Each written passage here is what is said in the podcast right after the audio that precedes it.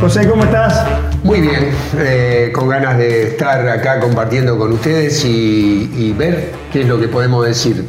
Pensaba ahora, eh, mientras nos preparábamos para, salir, eh, que mi papá se fue, se fue de esta tierra, y a mí se me perdieron cantidad de cosas que no, les, no se las pude preguntar.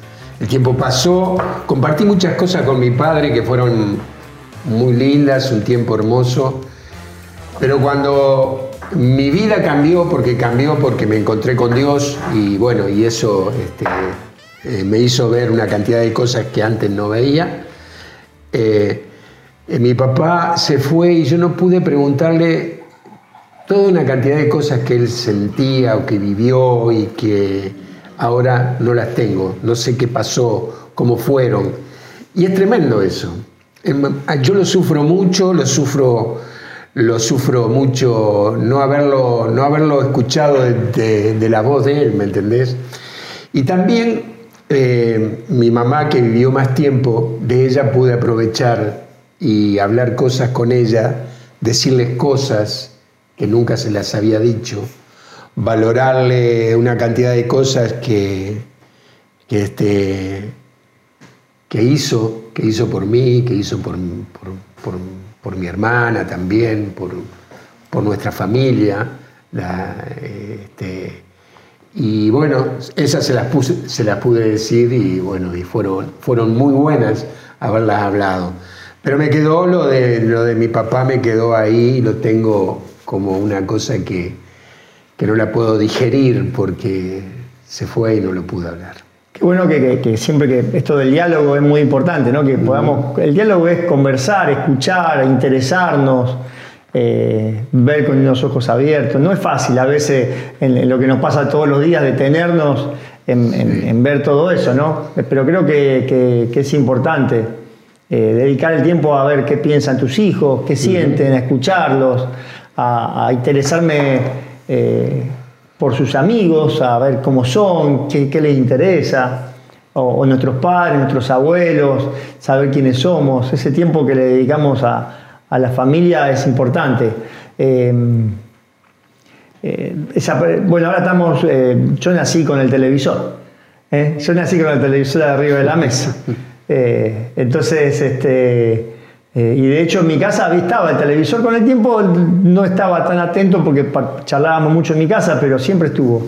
Y ya de más grande este, lo empezamos a apagar en la mesa y también y ahora mismo ya con los chicos más grandes lo apagamos. Hay que hacer el esfuerzo, apagar el celular, apagar los aparatos, todos nos llaman, nos tientan.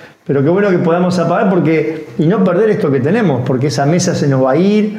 Eh, lo más importante que tenemos es lo que nos llevamos con el otro. que yo recuerdo, bueno, en, mi casa paterna de mis padres, este, nosotros a la tarde, a la tardecita, se hacía una rueda de mates y ahí compartíamos.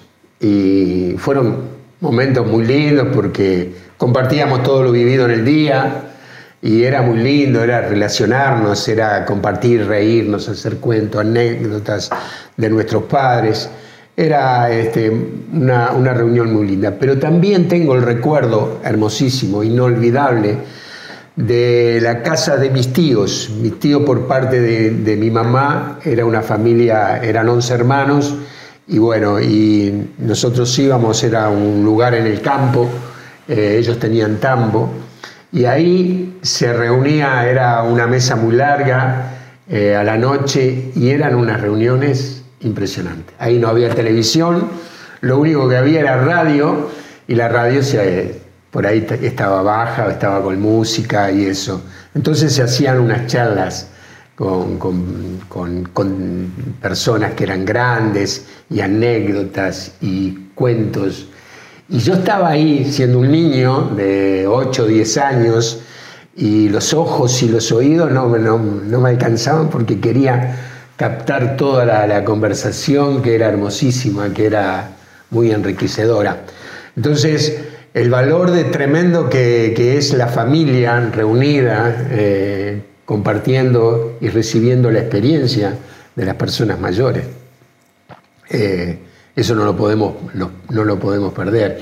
Y en este tiempo, viste que los, los celulares nos ocupan a todos, nos ocupan ese espacio, ¿eh? Sí, sí, Porque te da todo lo que vos, tu interés, digamos. Sí, sí, sí. Eh, pero bueno, también está a saber que tenemos que aprender a madurar con los celulares. Están ahí y, tenemos que aprender a, necesarios, pero bueno. a valernos de, también de lo que tenemos entre nosotros. Creo que es muy importante también esto de, aprender a escucharnos.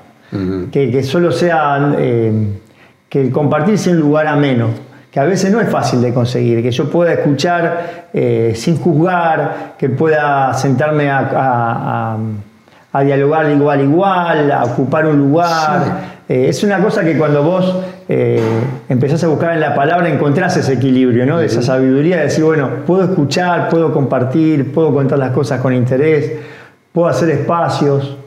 Creo que los espacios para hablar también son esto que vos decías, ¿no?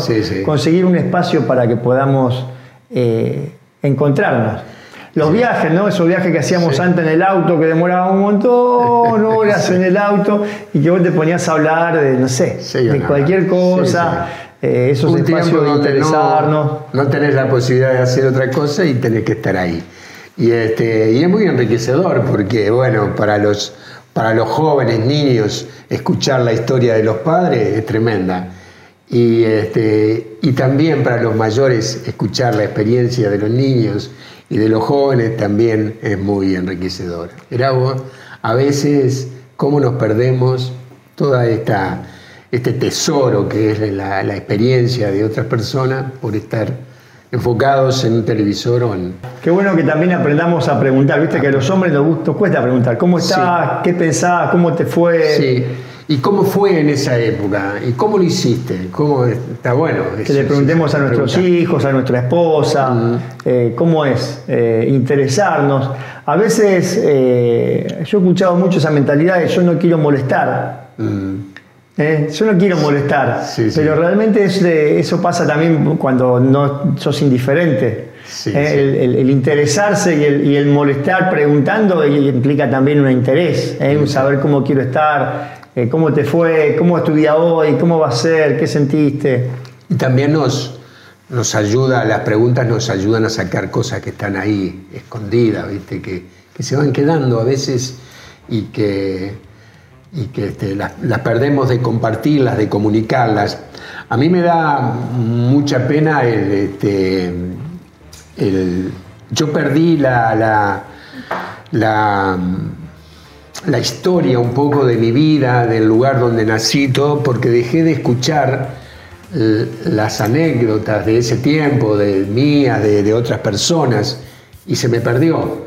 Y como me mudé, me fui a mil kilómetros de donde estaba, donde vivía, este, no la pude recuperar. No la pude, no pude seguir escuchando, porque eso se va dando y vos lo vas sellando a medida que lo, lo seguís y lo seguís escuchando.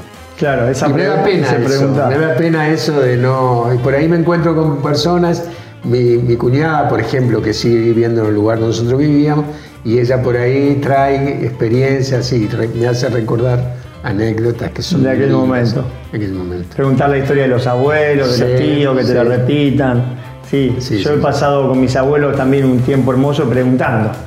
Preguntando historias de Italia, preguntando, y está bueno que que descubramos la riqueza de que está al lado.